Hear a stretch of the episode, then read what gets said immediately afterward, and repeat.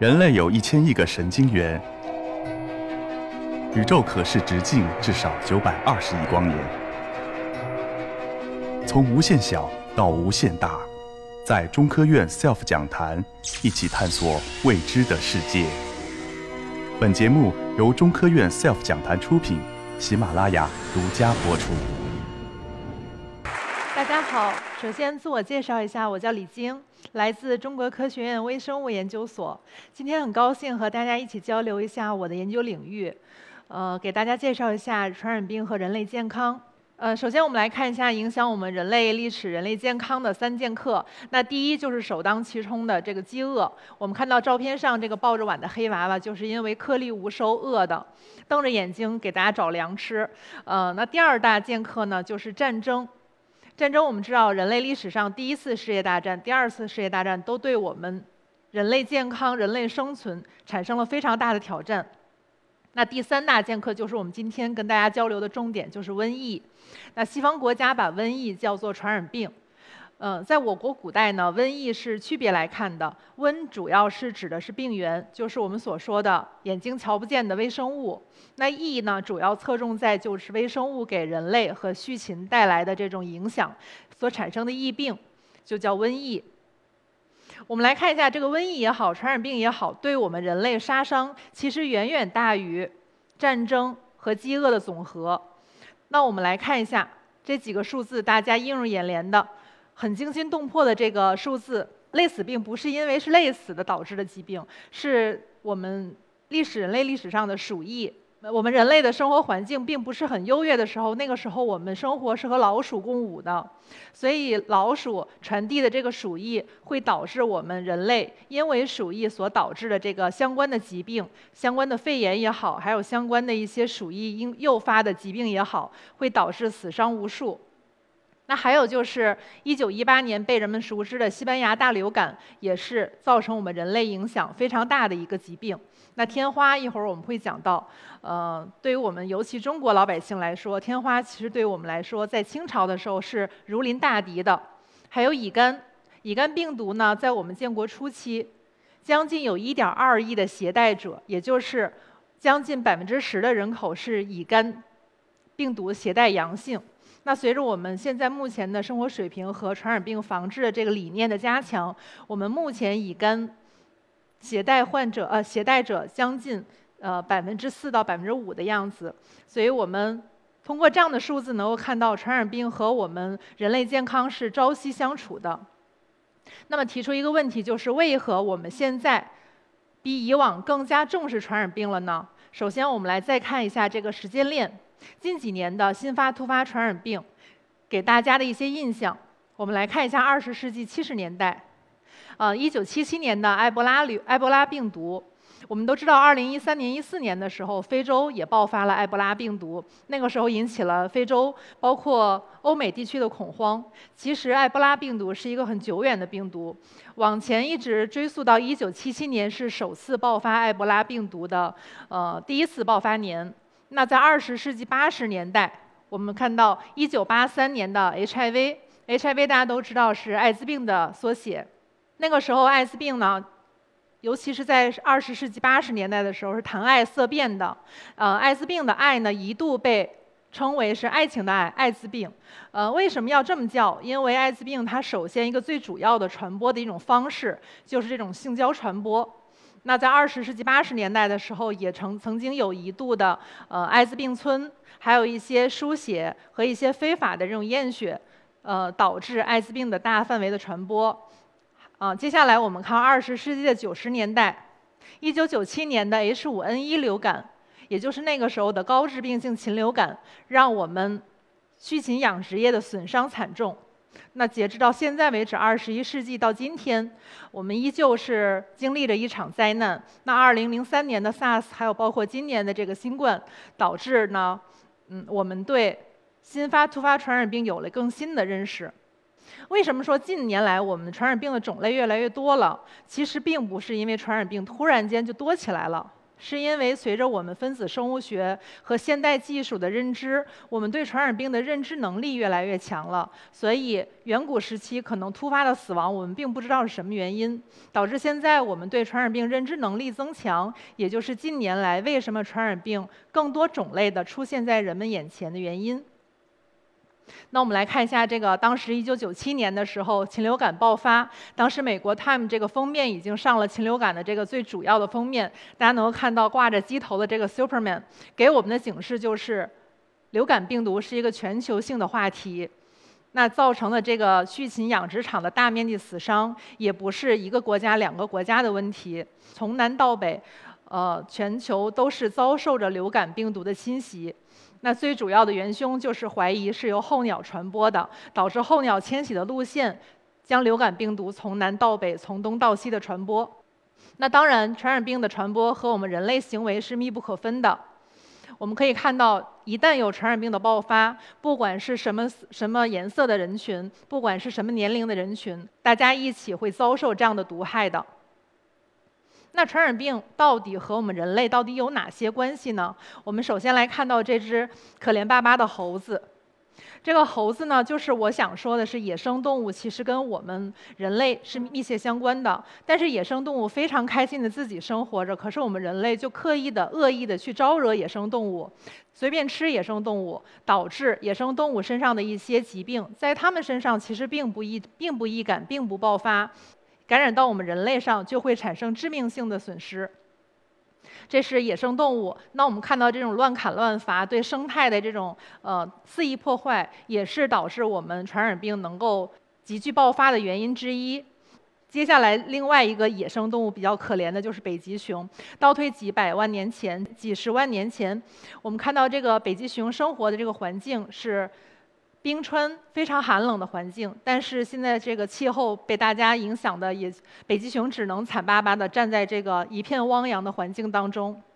所以气候变化对传染病的爆发也是有一定的诱因的。还有就是我们目前的呃交通发达了，比如我们。从中国到美国，可能十几个小时、二十个小时就能到达美国了。那如果回想起来，清朝的时候、末年的时候，呃，那个时候我们人去，别说去美国，就是从中国从北京去趟山东，还要几个月的时间。所以，我们呃交通工具发达了，导致我们传播的这个模式可能会加速传染病的传播。那所以呢，综上所述，我给大家举的这些例子，能够说明我们传染病呢，其实我们正处于一场传染病疾病全球危机的边缘。我们任何一个国家都是不能免受其害的，所以没有任何一个国家说我可以高枕无忧。那么我们来问自己，为什么传染病这么可怕？首先，我们来看一下传染病，它是有几大特点的。我们可以归结起来，传染病有一体五性的特点。一体就是有病原体，不管是细菌也好，还是病毒也好，它是存在一定的病原体的。那这个病原体呢，有一定的传播性，有一定的地方性。季节性、流行性以及免疫性。那传染性，大家就从这个呃字面意字面意思来讲，就是它有传播的能力，它有传染的能力。那地方性呢，就是有一些地域性的差异，比如像南方的有一些这个水湖比较多，那水湖相对寄生的这种传染病。呃，比如病毒、寄生虫，那就有一定的南方的适应性。那还有就是季节性，比如像流感病毒，它是属于春季和冬季高发的这样的疾病。那流感病毒是属于季节性的传染病。还有流行性，那么有一些疾病呢，可能是全球大流行的，比如像2003年的呃 SARS 那个时候的传播流行，它是就是有一定的呃区域性，所以。流行性这个特点是传染病特点的之一。那还有就是传染病的免疫性，这个病原侵入到机体之后，我们机体会对传染病对这个病原有天生的免疫能力。那少剂量的安全的能够接触到病原的话，我们机体会对传染病产生一定的免疫性。那我们认识传染病呢，首先是通过这个传染病的三大要素来进行认知传染病。所以我们认识了传染病三大要素之一，任何切断其中一个因素，就会抵制、防御住传染病的传播。首先，我们来看一下这个传染源，就是我刚刚跟大家一起交流的这个细菌、病毒，就是传染源的这个主要元凶。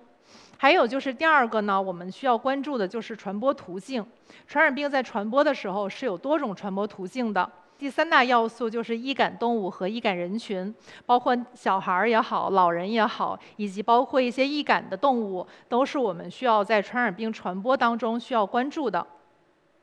那我们来接下来看这个传播模型，就是传播的这个途径，主要是分为这四大途径。我们都知道，流感病毒 SARS 病毒主要是通过呼吸飞沫性传播。那细菌性的痢疾呢？比如说我吃坏了东西，比如我吃了隔夜的剩饭剩菜以及冰冷的西瓜，不干净的食物，会导致细菌性痢疾，就是我们常说拉肚子。它是由这种水和食物通过水和食物的引入来传播的。那还有就是疟疾，大家都知道这个疟疾是通过蚊虫媒传播，说白了就是通过蚊子传播的。所以我们知道这个呃蚊子也好，老鼠也好，包括苍蝇，为什么叫四害之一呢？就是它会传播很多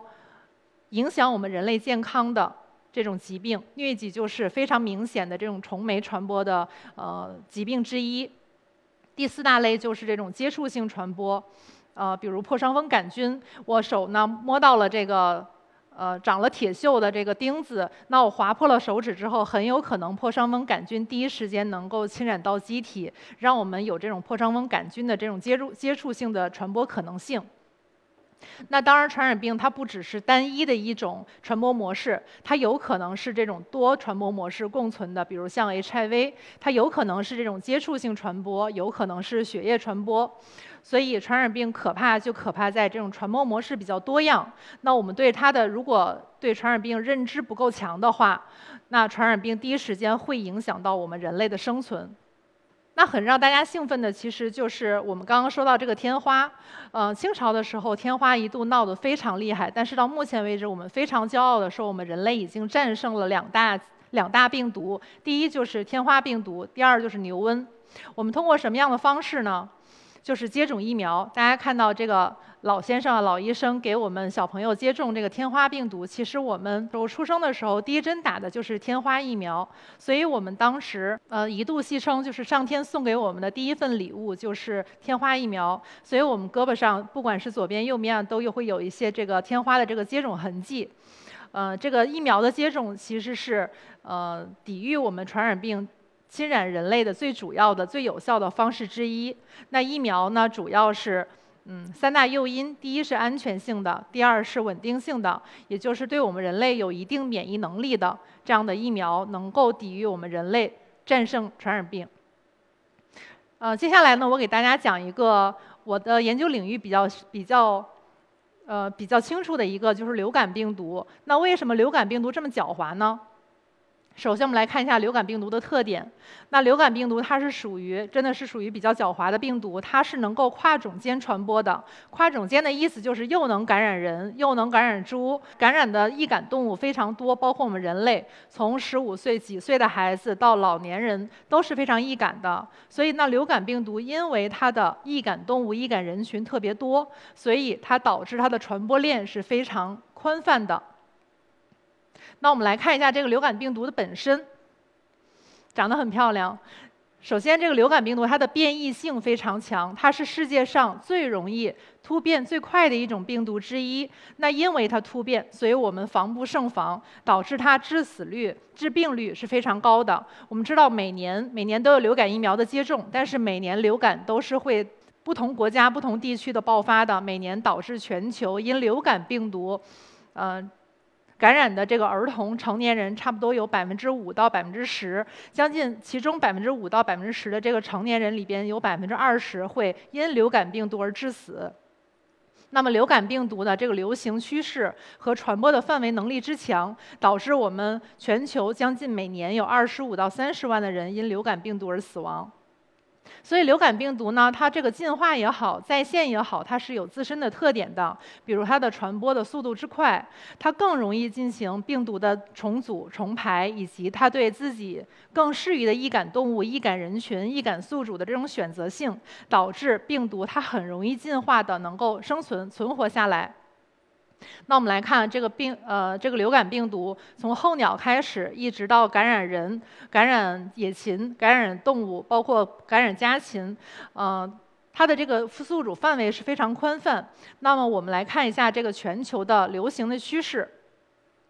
只要是到了春季和冬季，那流感病毒第一时间就会肆虐我们国家沿海地区人口密集、非常密集发达的地区。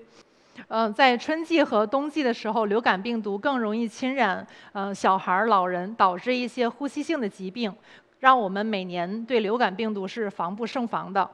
呃，抵抗传染病我们怎么办呢？首先，我们靠自己。传染病之所以可怕，其实是因为我们对它的认知能力不够强。但是，传染病其实并没有非常严重的严重威胁到让我们说无力适从。但其实并不是，我们。自己呢？我们靠自己。这个传染病，人类它是完全可以抵抗传染病的。这个最主要、绝大部分传染病的，我们都就知道，人类有三大防线。第一大防线就是皮肤，还有呼吸道的这种黏膜，第一时间能够抵御传染病入侵。呃，将近百分之九十到百分之九十五的传染病能够因为我们的皮肤和呼吸道黏膜抵御在外。那剩下的这百分之五、百分之十的传染病呢？我们会激发我们的第二道防线，就是溶菌酶以及巨噬细胞，这些都是我们与生俱来的，生出来就有的。那对这个细菌也好，病毒也好，是有天生的吞食、杀伤的作用。那又接近一大半的病毒病原被我们人体自发的就消灭掉了。那如果再没有，抵御抵御住的话，我们会激活人体的第三道防线，就是免疫系统。大家都知道，我们骨髓也好，淋巴结也好，脾也好，是我们非常呃形成体系的这个免疫系统。这个免疫系统的强大，是能够协助我们自己自身能够抵抗传染病的有力途径之一。那除了靠自己之外，也靠各个国家联合联防联控。那针对我们中国来讲呢，我们这个联防联控，现在目前针对传染病来说，从建国初期到目前已经有了非常大的改观。我们从一线防控，包括临床医院、地方医院以及国家的疾控、动物疫控这些，呃，省部委的领导还有医院医生的帮助下，能够第一时间认知传染病。呃，接下来呢，就是我们的呃联防联控的第二大关口，就是科技支撑，包括科学院也好，医科院也好，军队以及各大高校的这种呃科技的支持，包括研发疫苗啊，研发诊断试剂以及一些呃应用临床的一些新型药物，将这些新型的科技技术应用于这个传染病的防控产品。那么，我们委托生物制品的总公司，还包括一些药物的一些企业进行。呃，诊断试剂还有新型疫苗的一些生产，那通过这些部门的联合联防联控，导致我们对传染病能够第一时间的进行有效的防控。那当然，传染病不只靠我们自己自身的这个能力，还靠国家的维持和防控。那当然还靠我们传染病每一个人。我们针对传染病呢，首先要自己知道传染病是一个什么样的传播理念。呃，我们自己能够做到每天多洗手，每天多运动，每天能够勤通风，呃，让传染病，尤其这个细菌病毒没有生存的这个余地。所以，我们自己对传染病理念的认知，能够促进，呃，抵抗人体对于传染病的这个呃天生的抵抗能力。呃，希望最后呢，我们通过传染病的认知，能够让我们自身，呃，能够足够强大，我们活出健康，让我们的中国在二零二二零三零年也能够活出，呃，更大的强国，能够建立健康中国二零三零。谢谢大家。